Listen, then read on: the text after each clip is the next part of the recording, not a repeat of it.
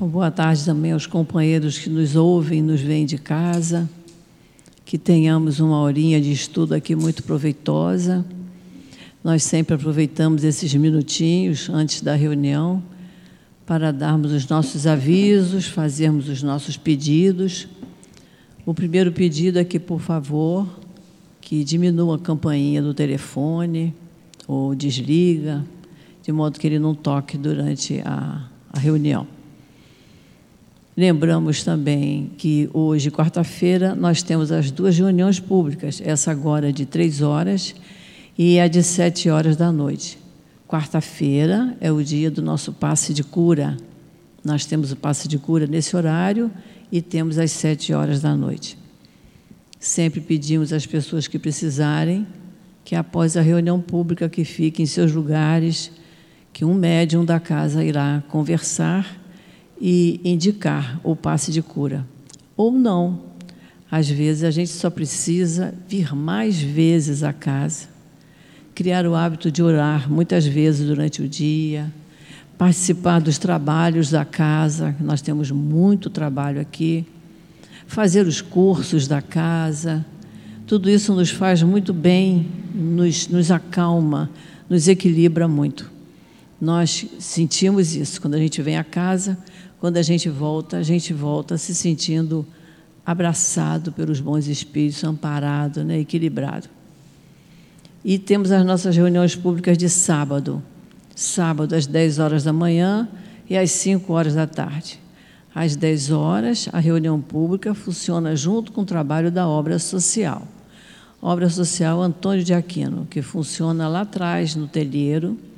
Nós estamos atendendo cerca de 300 famílias, então é um esforço muito grande, por isso nós pedimos a quem tiver um tempinho que queira trabalhar na casa, será muito bem-vindo.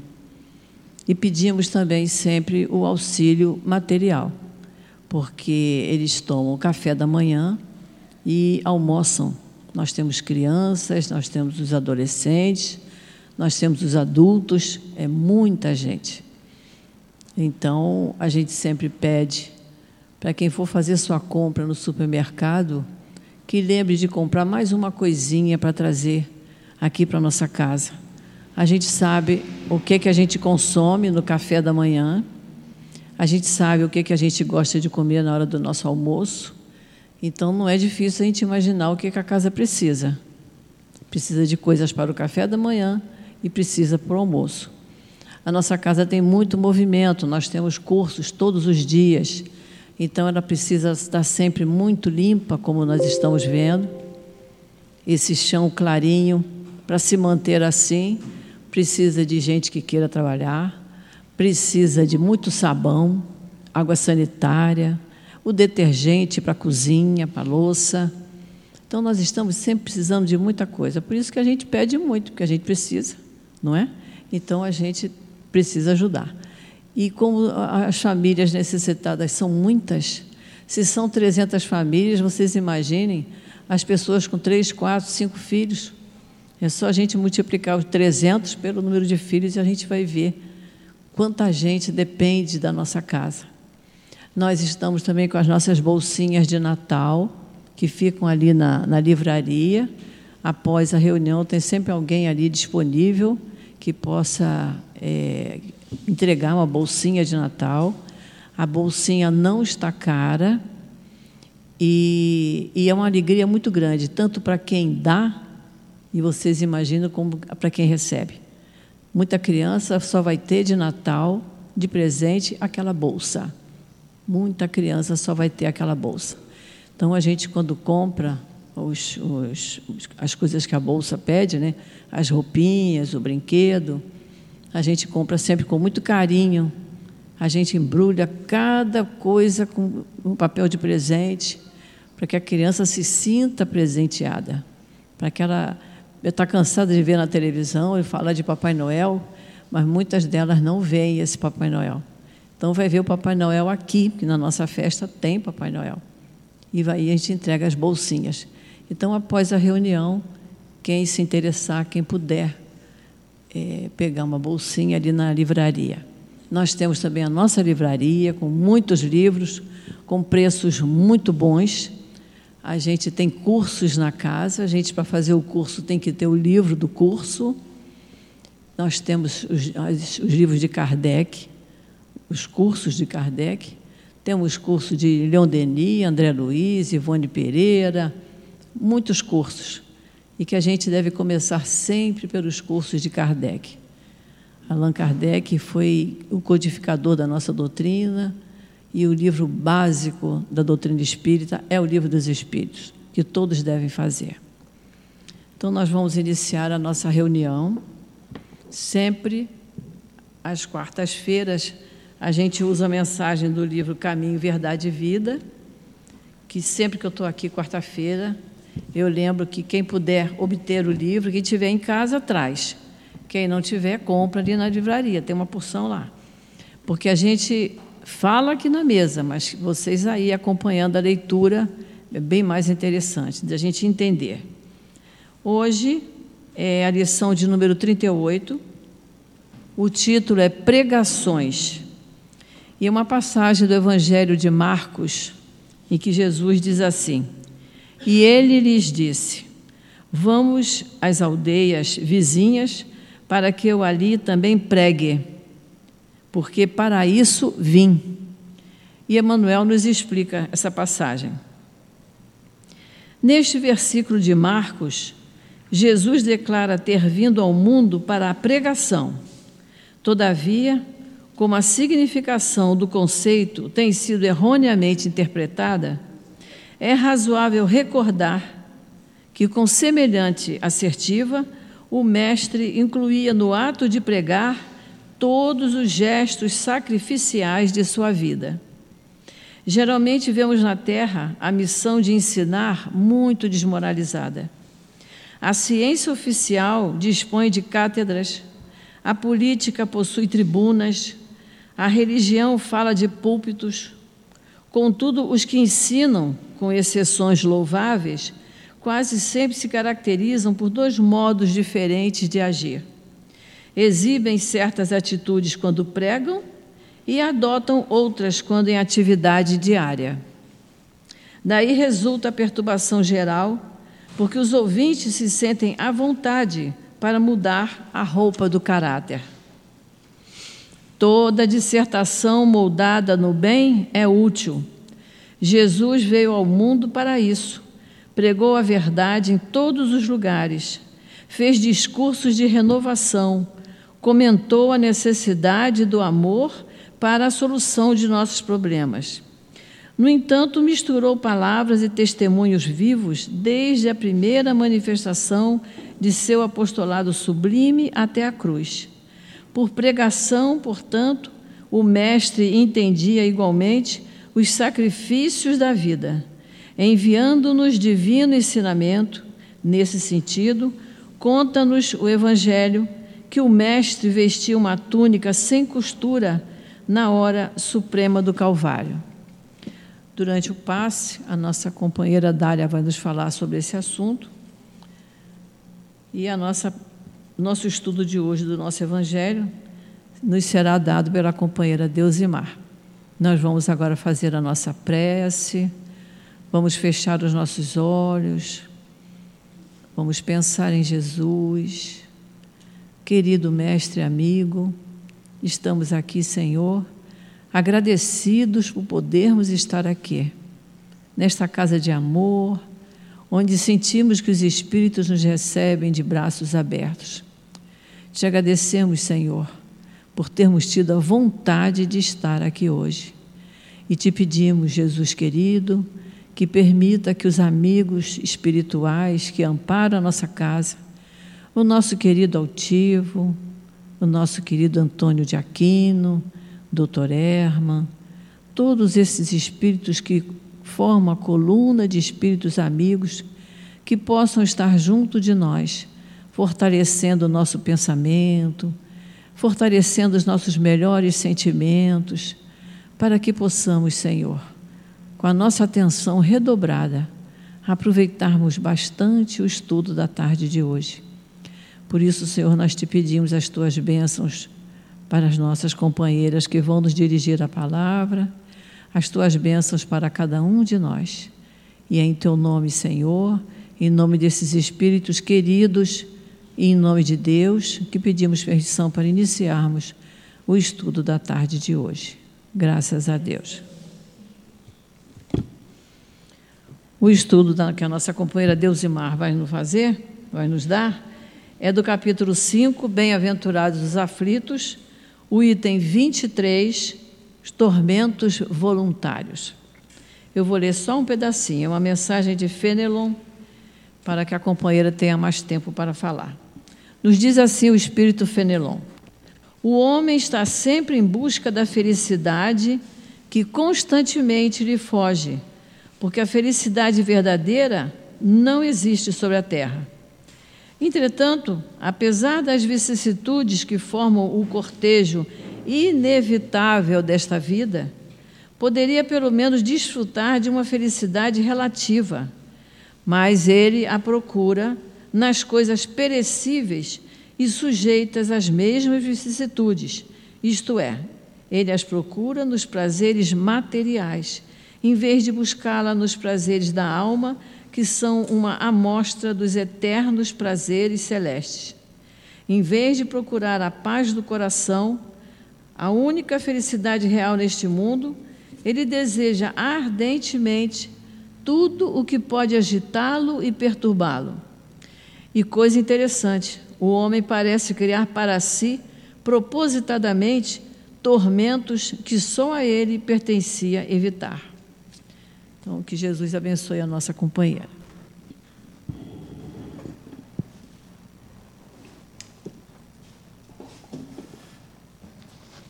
Boa tarde a todos. Que a paz de Jesus se faça presente em nossos corações.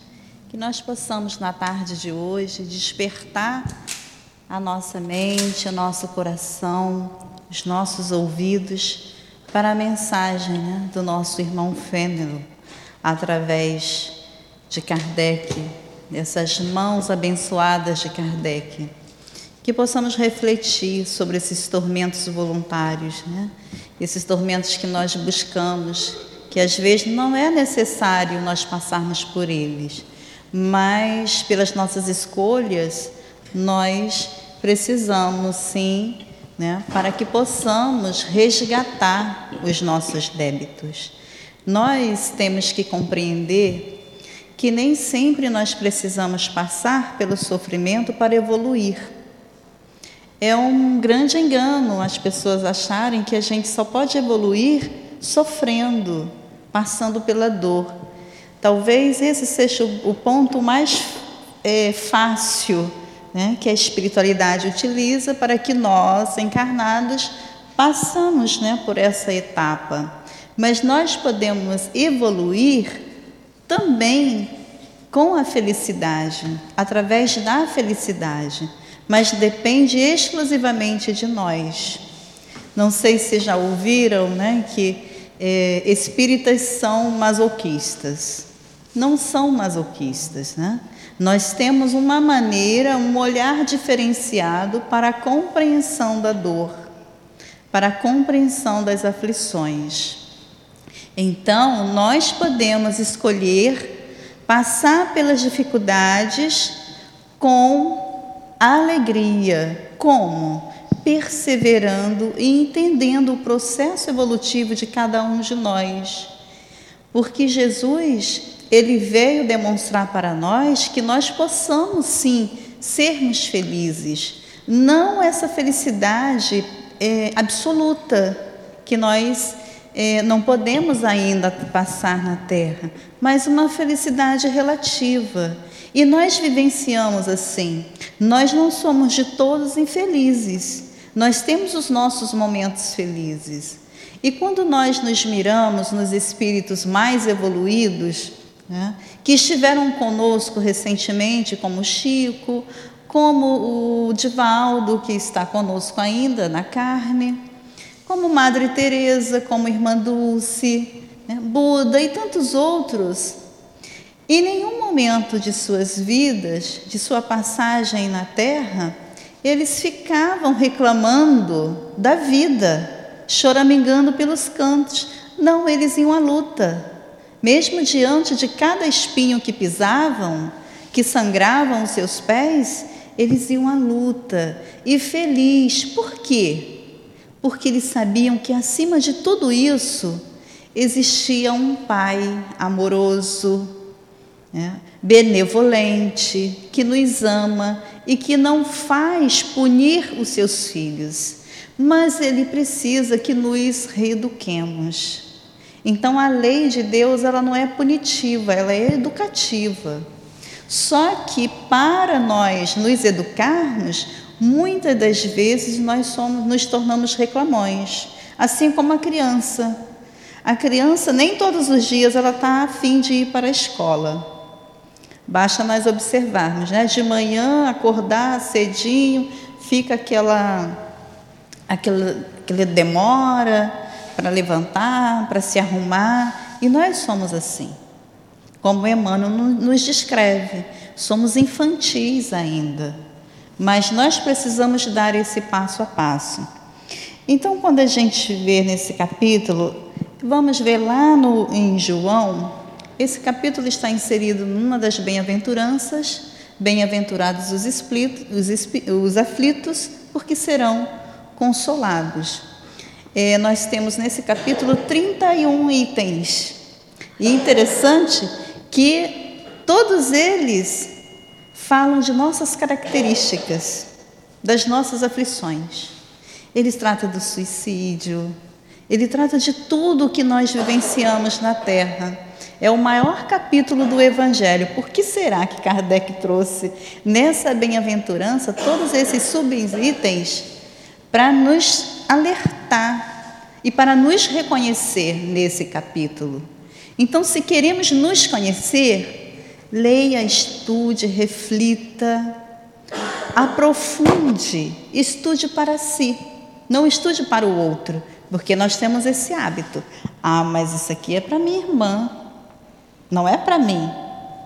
Porque nós sempre nos colocamos nesse patamar né, de, de mais elevado do que o nosso irmão. E ele nos serve. E aí ele vai falar dos tormentos voluntários. Né? Mas antes de nós entrarmos nesse item, lá em João, Jesus deixa a seguinte mensagem para nós. No, em João, no capítulo 16, ele diz assim, ó. Eu disse essas coisas para que eu, para que em mim vocês tenham paz. Olha, gente, ele estava falando das aflições, das bem-aventuranças, bem-aventurados os aflitos. Meu Deus, mas como compreender bem-aventurados aqueles que choram, né? aquele que tem sede de justiça?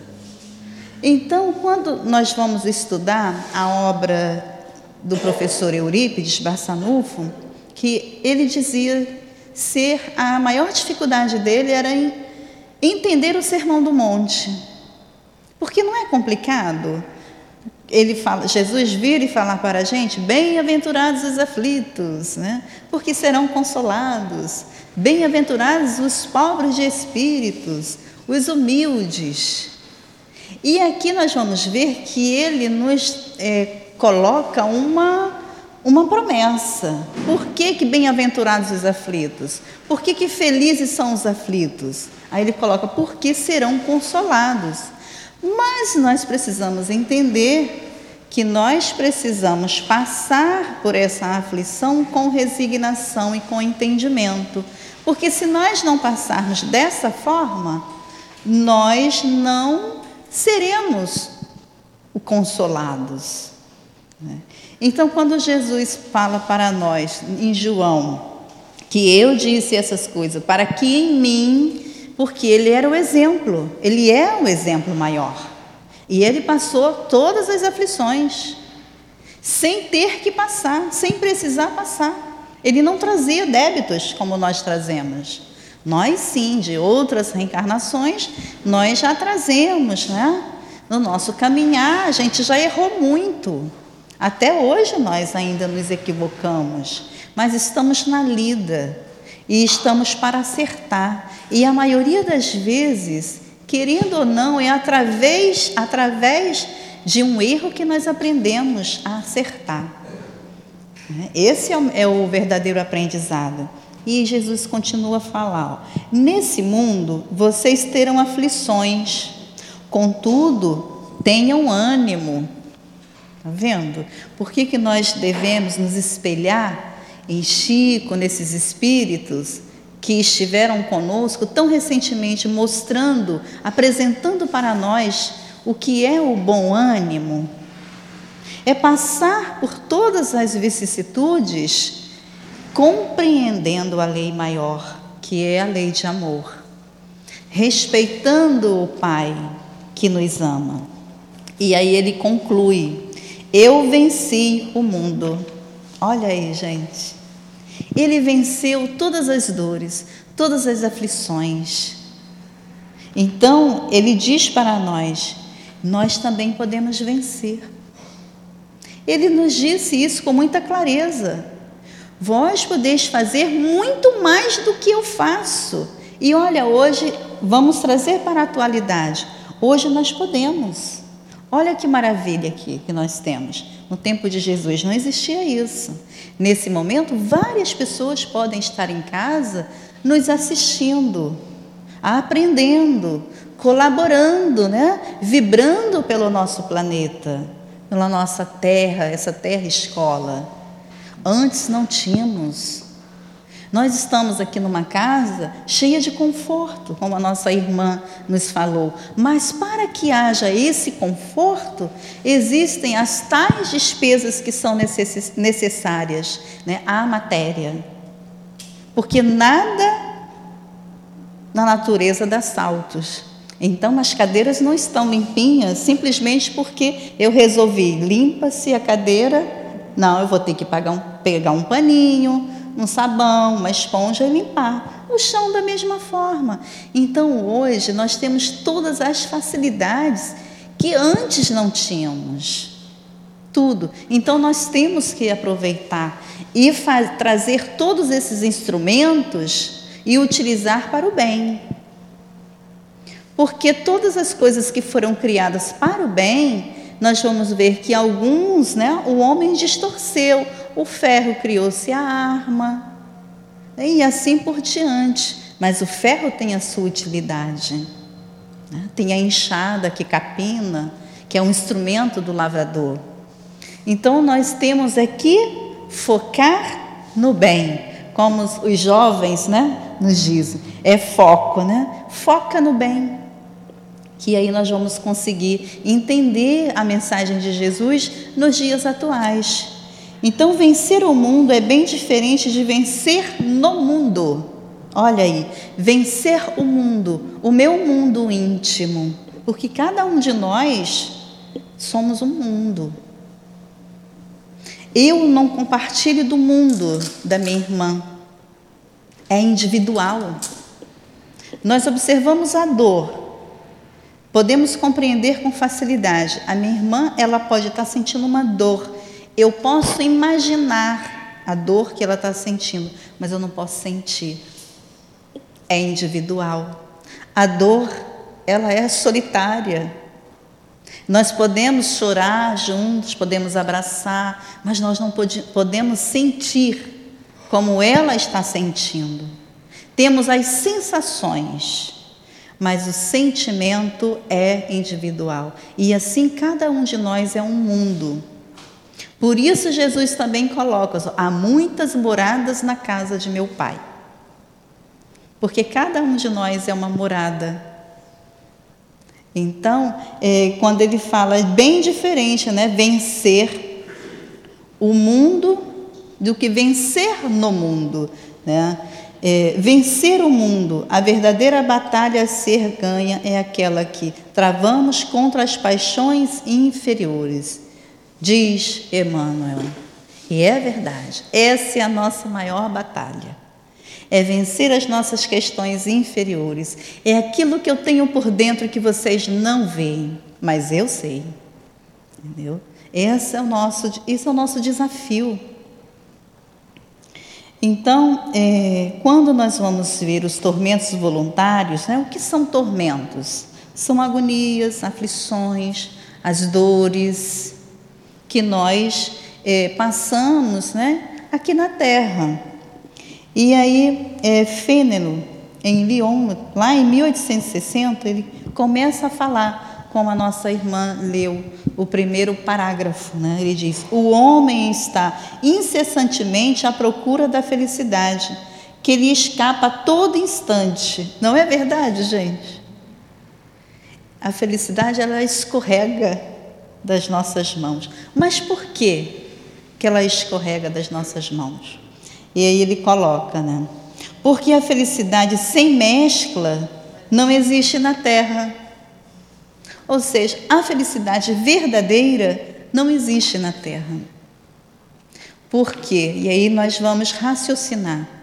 Como eu posso ser feliz tendo a minha irmã como vizinha e eu sei que ela sofre? Eu sei que ela passa necessidade. Como é que eu posso ser feliz com isso?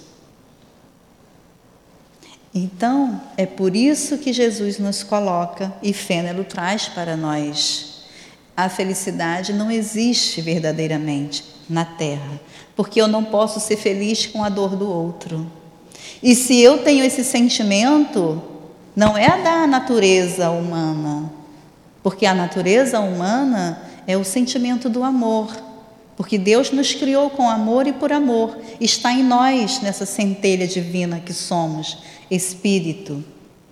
A matéria é que absorve muitas das coisas, muitas das mazelas, das paixões inferiores, porque nos compraz ainda. Mas a matéria é uma coisa ruim em nossas vidas? De jeito nenhum. Ela faz parte de nós. Ela é um instrumento muito bom que Deus nos permite para que estejamos hoje exatamente aqui nesse local. O nosso corpo é a maior dádiva divina. Nós temos uma máquina perfeita. Basta observarmos diante de uma máquina com dificuldades. E aí nos olhamos. Nós andamos enquanto o outro não consegue andar. Nós movimentamos os braços enquanto o outro tem os braços paralisados. Nós pensamos e emitimos esse pensamento. Né? Nós temos aqui uma continuação de um raciocínio, enquanto o outro não consegue exprimir o que pensa na fala, no que ouve. Então aí nós já podemos todos os dias acordar. Obrigada, meu Pai, por eu ter essa máquina que me serve de instrumento para que eu possa andar, para que eu possa abraçar, para que eu possa falar, para que eu possa ver o meu irmão, para que eu possa ver esse universo maravilhoso que me rodeia. Não é assim? E Deus nos criou igual. Olha que coisa. Mas aí vem a matéria, vem o nosso corpo, que se coloca acima do espírito, e aí eu me transformo numa pessoa cheia de preconceitos. Né? Eu tenho preconceito com o pobre, com o rico, com o negro, com o branco, com o pardo. E assim a gente vai vivenciando essas ilusões da matéria, do materialismo. Mas nós temos que perseverar é no que existe dentro de nós dessa centelha divina. E aí nós vamos a cada dia melhorando esses tormentos voluntários, porque nós vamos aprendendo a ser feliz com aquilo que nós somos, com aquilo que temos e com as possibilidades, enxergando o futuro, vendo o futuro, que era a dificuldade que o professor Eurípides tinha de entender o Sermão do Monte, porque ele ainda não tinha nessa reencarnação, por ele, ele tinha, ele é um espírito de escola, Eurípides Bassanufo, mas todos nós, com a bênção de Deus, temos o esquecimento do passado. Assim que ele despertou para a vida futura, ele então compreendeu o Sermão do Monte. Porque não há como compreender bem-aventurados os aflitos se nós não compreendermos a vida futura, de que a morte não existe, que tudo isso aqui é muito passageiro, muito rápido. O que são 100 anos nessa reencarnação? Para toda uma eternidade. Né? Então ele fala, né? dessa mescla que existe, por isso nós não somos totalmente felizes na Terra. E aí no livro dos Espíritos, Kardec vai pergunta, né? Olha, pode o homem, na questão 920, pode o homem gozar de completa felicidade na Terra? Não. Por isso que a vida lhe foi dada como prova ou expiação. Olha aí. Se nós vivemos um planeta de provas e expiações, não há uma felicidade completa na Terra. Dele, porém, depende a suavização de seus males e ser tão feliz quanto possível na terra. Olha aí, gente, a nos falar os Espíritos, que nós possamos, mesmo diante de todos os tormentos voluntários, suavizar a nossa existência na Terra. Isso não é uma maravilha? Nós temos essa compreensão? E o que o Espiritismo traz para nós? E o que difere muitas das vezes das outras religiões é exatamente isso: é o conhecimento. É, é essa colocação clara que os Espíritos nos trazem. E então ele coloca na, 921, ainda no livro dos Espíritos: Concebe-se que o homem será feliz na terra quando a humanidade estiver transformada? Olha, são perguntas que foram feitas lá em 1857. Parece que fez ontem, né? Tudo isso. Aí ele coloca: mas enquanto isso não se verifica, poderá conseguir uma felicidade relativa? Ou seja, será que nós não podemos ser felizes aqui nesse momento? O homem é que sempre é o obreiro da sua própria infelicidade. Não, olha aí, não é o outro. Somos nós que somos o obreiro da nossa própria felicidade ou infelicidade. Praticando a lei de Deus, a muitos males se forrará e proporcionará a si mesmo felicidade tão grande quanto o comporte a sua existência grosseira. Então é claro, a doutrina dos espíritos e como a nossa colega colocou, a base pentateuca nos fornece realmente né, esse, essa base sólida para que nós possamos compreender a vida e o que nós e que nós fazemos parte dessa vida, porque somos vida. Nós somos vida. Então, Fênero continua, ainda nesse item 23, nos dizendo assim: Entretanto, apesar das vicissitudes, apesar de todas as dificuldades que formam o inevitável cortejo desta vida, dele poderia, pelo menos, gozar de uma felicidade relativa, mas ele a procura nas coisas perecíveis. Não é verdade que nós procuramos a felicidade é, nos lugares, nas pessoas? Se eu sou solteira, eu quero casar para ser feliz. Se eu sou casado e estou infeliz, eu tenho que me separar para ser feliz. Ou seja, eu estou sempre imprimindo a minha felicidade no local, nos lugares ou na, na pessoa. E não é assim.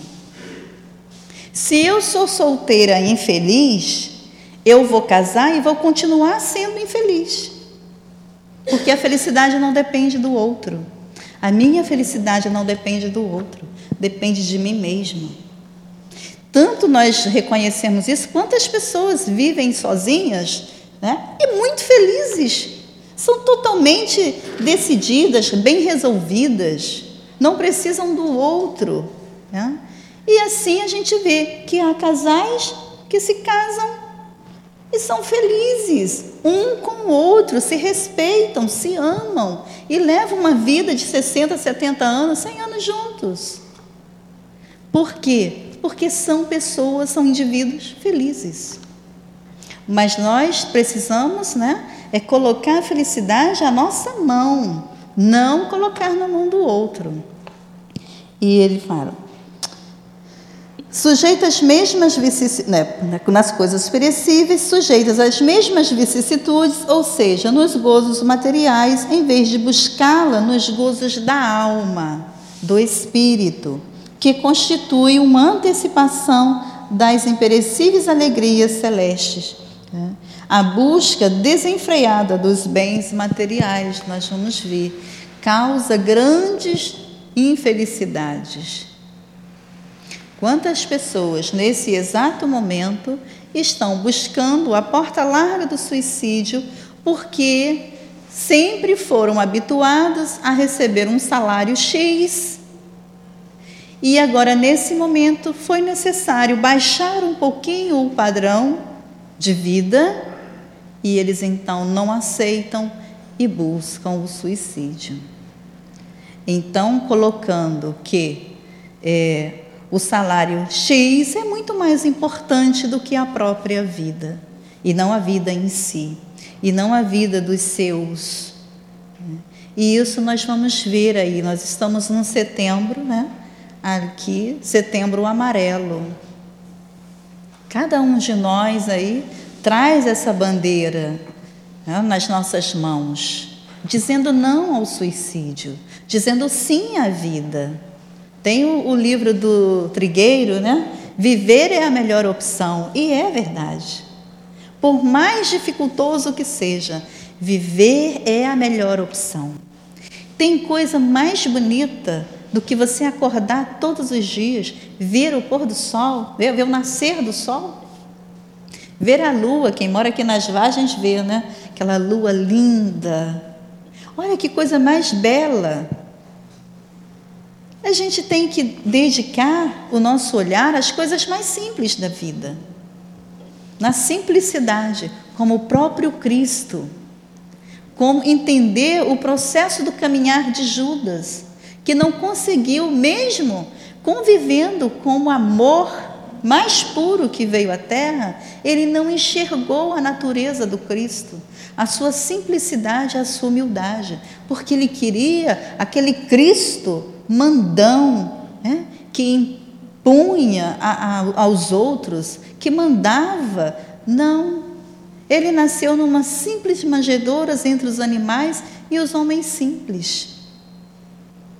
Então nós temos que internizar a beleza da vida, observando as coisas mais simples que ela nos oferece. E então a gente vai. É, Fênero vai trazendo para nós, né? a mensagem é toda de Fênero, né? é um único item e é impressionante a profundidade que esse espírito traz nessa mensagem.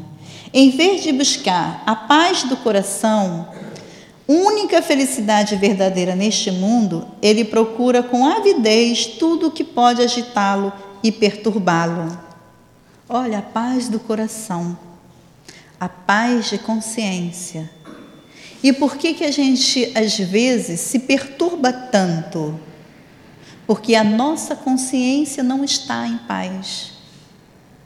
Porque, como Kardec questiona os espíritos, onde está a lei de Deus? Questão 621. Aonde está? Na consciência. Olha aí, gente, na consciência. Então, se eu tenho consciência tranquilo, eu tenho paz. Já observaram isso? Que as pessoas que manifestam a paz, elas trazem consigo uma consciência tranquila e uma compreensão da vida tranquila, serena. Então, estar em nós, tudo está em nós. A força, o poder, a coragem para lutar está em nós. Mas nós necessitamos uns do outro, porque não estamos aqui sozinhos. Estamos sobre os olhares dos bons espíritos, do nosso mentor, do anjo de guarda e, acima de tudo, de Deus. Então, nós somos essa fortaleza, mas nós precisamos nos reconhecer como essa fortaleza. E então ele coloca, né? E coisa curiosa, parece criar de propósito os tormentos que só a ele cabia evitar. Olha Fênero falando que o curioso é que nós buscamos tormentos que nós mesmos poderíamos evitar. E somos nós que buscamos. Então, a gente vê né, é, a ansiedade de muitos que a gente está vivenciando. A pessoa diz: Não, eu sou né, ansioso. Por que, que nós somos ansiosos? Porque nós queremos tudo do nosso jeito e nesse exato momento, se alguém falar assim, é, deixa para amanhã, ó, eu agora mesmo estava na fila de um caixa eletrônico. Eu fui no chaveiro para fazer umas chaves e aí é, a gente agora não anda mais com dinheiro, né? A gente só anda com cartão.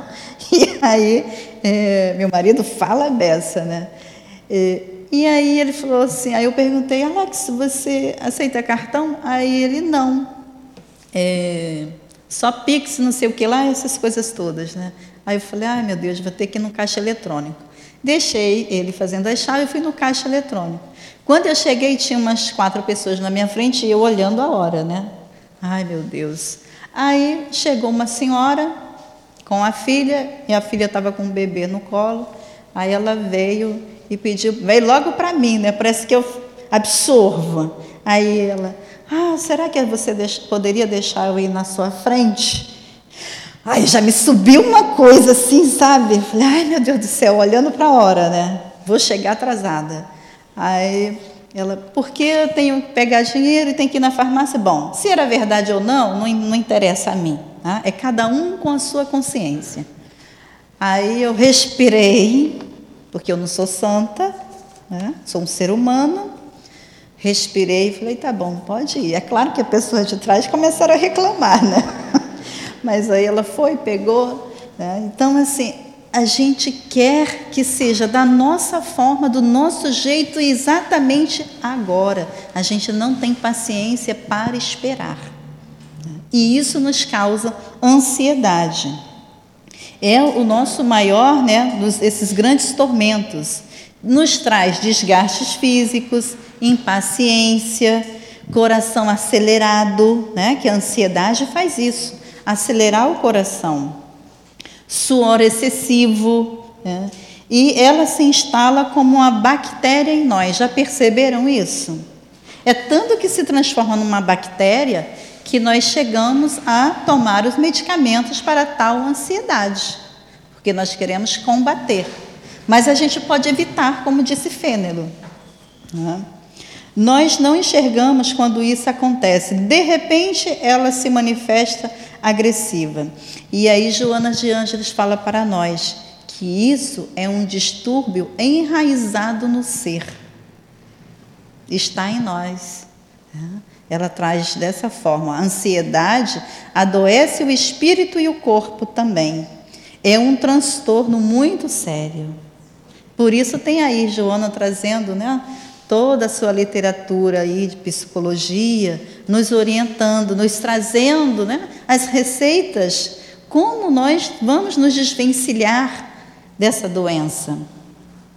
Haverá maiores tormentos que os causados pela inveja e o ciúme? Pergunta Fênelo.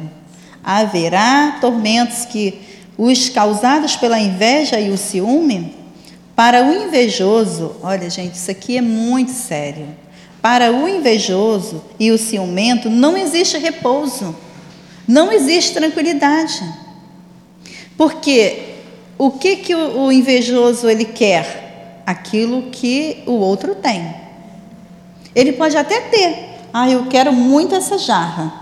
Eu posso ter uma similar em casa. Enquanto eu não tenho igual, eu não tenho paz. Aí eu conquisto a jarra. Ah, mas eu queria isso aqui, ó. Esse borrifadorzinho. Eu nunca estou eu satisfeito. Eu sou uma pessoa insatisfeita o tempo inteiro, porque eu tenho inveja do outro e das coisas que o outro tem. Ah, eu quero aquele carro do ano. Enquanto eu não consigo, e aí meu vizinho vai antes de mim compra o carro do ano. Ai, que inveja. É assim, gente. Então ele coloca, né? Haverá maiores tormentos que os causados pela inveja e o ciúme? Para o invejoso e o ciumento não existe repouso. Sofrem ambos de uma febre incessante. Fênero está aqui, ó, falando. é uma febre incessante. Não há analgésico para que melhore, né? Então nós temos que eh, trabalhar isso em nós, né? Então a inveja, Kardec no livro dos médiuns, ele coloca, né? Esses dois sentimentos são destruidores da paz: a inveja e o ciúme. E a gente vê a pessoa que é ciumenta. Meu Nossa Senhora, ele cria, né? É, é, imagens na sua tela mental, na sua cabeça, que para ele é verdadeiro. É impressionante. Né? Busca conviver com uma pessoa ciumenta para você ver só. Controla o teu horário, se deixar, controla até a tua respiração. Por que está respirando? Está feliz? Né? Está feliz? Então, nós vamos ver, aí Kardec vem e fala para nós no livro dos médios, ó, esses dois sentimentos são os maiores destruidores da paz, a inveja e o ciúme. O invejoso, está né, lá na questão 933 do livro dos médios. O invejoso e o ciumento vivem ardendo em contínua febre. Será essa uma situação desejável e não compreendeis que com as suas paixões, o homem cria para si mesmo suplícios voluntários, tornando-se-lhe a terra um verdadeiro inferno? Não é verdade? Eles transformam a sua vida num verdadeiro caos e a vida do outro também. Né? As posses alheias, Fênelo nos diz, lhes causam insônias. Olha, gente, os bens que os outros possuem nos causam insônias. Não dormimos, não relaxamos ao ponto de nos desligarmos desse corpo para nos despreender. E aí nós ficamos dormindo, sonhando com aquilo que o outro tem. Os sucessos dos rivais lhes provam, lhes provocam vertigens, olha, desmaios, seu único interesse é o de eclipsar, né? de ofuscar os outros. Toda a sua alegria consiste em provocar nos insensatos como eles a cólera do ciúme. Então a gente observa o quanto de coisas nós podemos compreender nesse item, único item que trata para nós. Né? Das nossas mazelas, dos nossos tormentos voluntários que Fênero traz para nós. Pobres insensatos, diz ele, com efeito, que não se lembram de que talvez amanhã tenham de deixar todas as futilidades cuja cobiça lhes envenena a vida. Então, olha só, vamos pensar. Estamos aqui né, às 15h40 nesse exato momento com as nossas posses. E aí ele coloca assim, ó: Pobres insensatos, com efeito não que não se lembram de que talvez amanhã tenham que deixar todas as futilidades. A gente não sabe a hora que nós vamos desencarnar. Então, amanhã ou daqui a pouco, nós partiremos e vamos deixar todas essas futilidades todos esses sentimentos de ciúme, de inveja, de cobiça, de infelicidade, de caos que provocamos a nós mesmos. E aí despertamos do outro lado e não modificamos nada, tá? Porque a morte não transforma o outro em santo. Muito pelo contrário, as sensações são maiores, são mais é, conflitos vivenciados. A gente vê nas reuniões mediúnicas. Quanto aquele espírito está sofrendo, o quanto ele poderia ter aprendido nesta reencarnação e não pôde, e não aprendeu, não quis, ou não teve oportunidade, ou não buscou conhecer, não buscou trabalhar a si mesmo. Então, são coisas passageiras, cuja cobiça lhe envenena toda a nossa existência. A gente não para para pensar é, na morte. entre aspas, no nosso desencarne. Nós deveríamos, nós espíritas, deveríamos mais falar sobre a morte para os nossos irmãos. Sabe por quê? Porque é algo que nós convivemos a todo instante. Não é nada distante de nós, ela é presente na nossa vida. Mas compreender que ela não existe, que só o meu corpo vai se desfazer e que eu vou despertar em uma outra realidade, isso é uma grande alegria para nós, porque assim não vamos ter medo dela. Vamos enfrentá-la com sabedoria, com entendimento, com raciocínio. Não é tão bom, já pensaram? Eu às vezes fico pensando. É, eu tenho sempre nas minhas preces, eu peço, né, porque nós somos verdadeiros pedintes. Eu peço que, se for possível, que eu prolongue mais um tempo da minha vida, enquanto né, tem uma filha de nove anos, que ela possa já andar com as próprias perninhas. São pensamentos materialistas? Sim, mas são preocupações nossas, né, de pais. Então eu sempre peço, mas é, também, se não for possível, que eu não fique apegada a esse pensamento. Né? Porque é uma alegria muito grande a gente despertar do lado de lá e ver os nossos, reencontrar os nossos entes queridos. Não seria muito bom? Já pensou a gente né, deparar com o nosso desencarne e nos encontrar com o nosso pai, com a nossa mãe, com o nosso irmão, com alguém que já foi, que nós amamos muito? É uma alegria muito grande.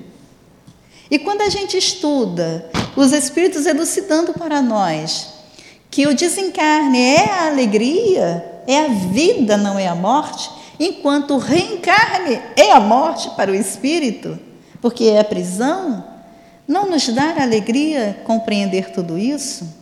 E nós sabemos que a fila do lado de lá está comprida e muito dificultosa, porque mais e mais nós vamos ali é, limitando né, a quantidade de filhos de espíritos que nós queremos ter. Enquanto lá atrás, né, a nossa avó, os, os nossos entes queridos tinham 14, 20, nós hoje queremos ter um, no máximo dois.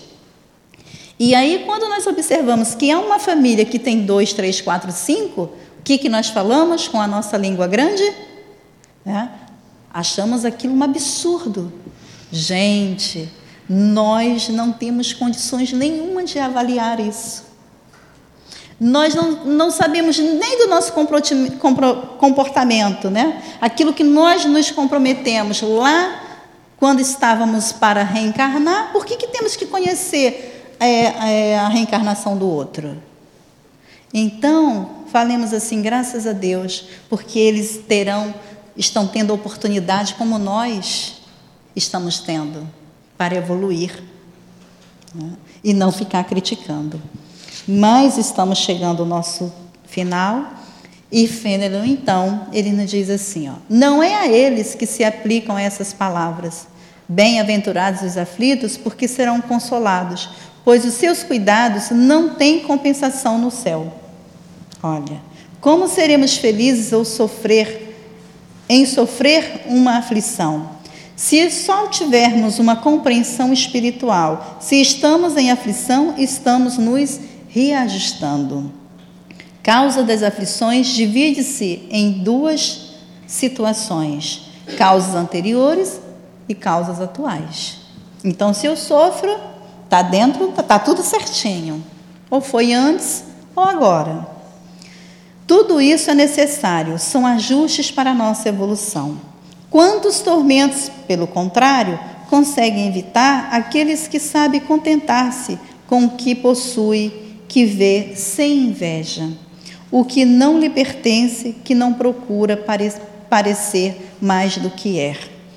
Há sempre ricos, pois se olha para baixo. Há sempre rico, pois se olha para baixo, em vez de olhar para cima de si mesmo. Vê sempre os que possui menos do que ele.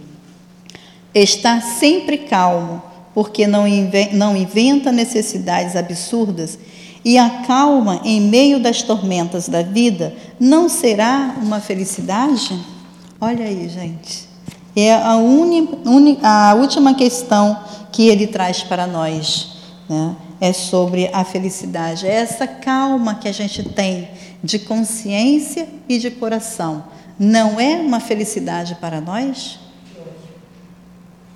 Então, meus queridos irmãos, que Jesus possa nos abençoar, continuar abençoando esta casa, esse ponto de luz que nos acolhe, que nos protege, que nos trazem os recursos para que nós estejamos hoje nesse momento para o trabalho, né? porque temos que trabalhar.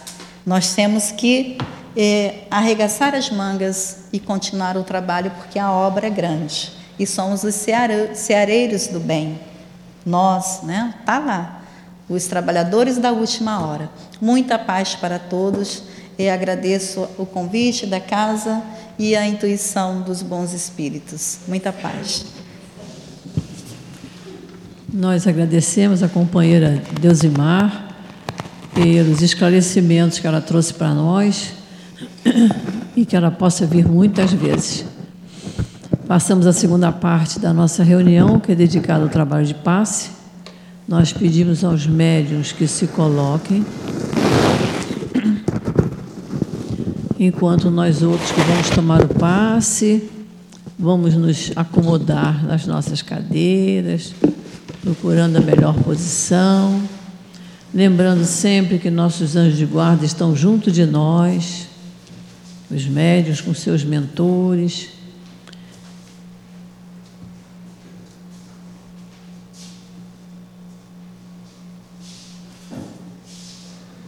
Querido Jesus, é chegada a hora do passe, Senhor, e nós te pedimos as tuas bênçãos para esse trabalho de amor que vai se realizar.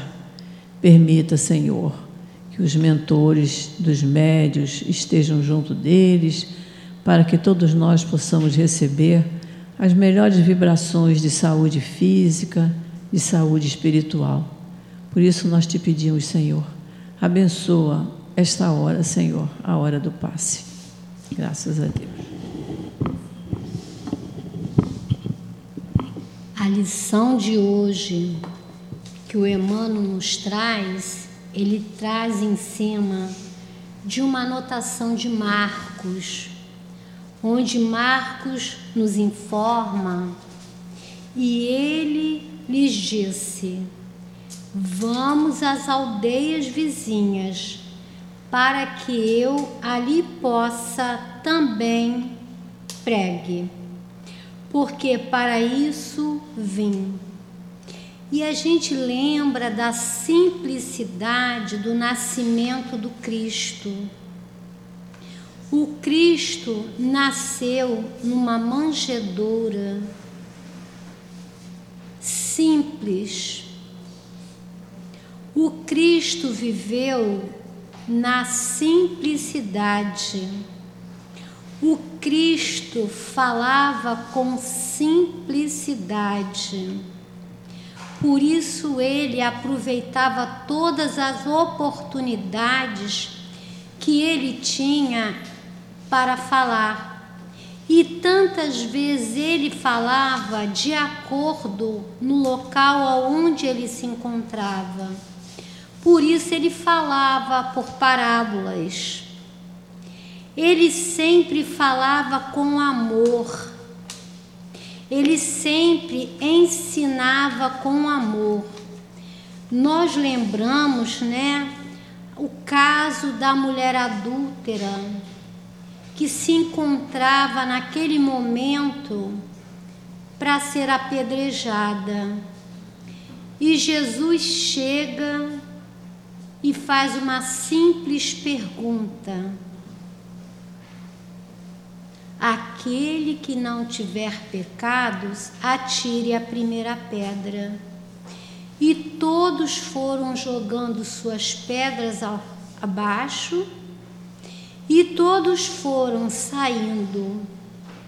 Então, nesse ensinamento, né, nessa maneira que Jesus ensinou, para que a gente possa não julgar, para que a gente possa compreender o outro no sentido das dificuldades que ele está vivenciando. Por isso ele veio para pregar. E ele veio e só falava de amor, com amor, para que nós possa, possássemos entender, praticar e compreender. Então, que esse amor possa envolver a todos nós, graças a Deus. E assim, Senhor Jesus, agradecidos, Senhor, pela oportunidade de estarmos aqui, estudando o Teu Evangelho, refletindo sobre as palavras do Espírito Fenelon. Nós agradecemos muito, Senhor, por nos intuir vir essa tarde para o nosso SEAP. Então, nós te pedimos, querido Jesus, que os espíritos queridos que aqui trabalham possam permanecer nesta nossa casa, porque os trabalhos continuam e todos nós precisamos muito do amparo de cada um deles. Então, Jesus querido, em teu nome, em nome desses espíritos amorosos, em nome de Deus, nosso Pai, que nós pedimos permissão para encerrarmos a nossa reunião da tarde de hoje. Graças a Deus.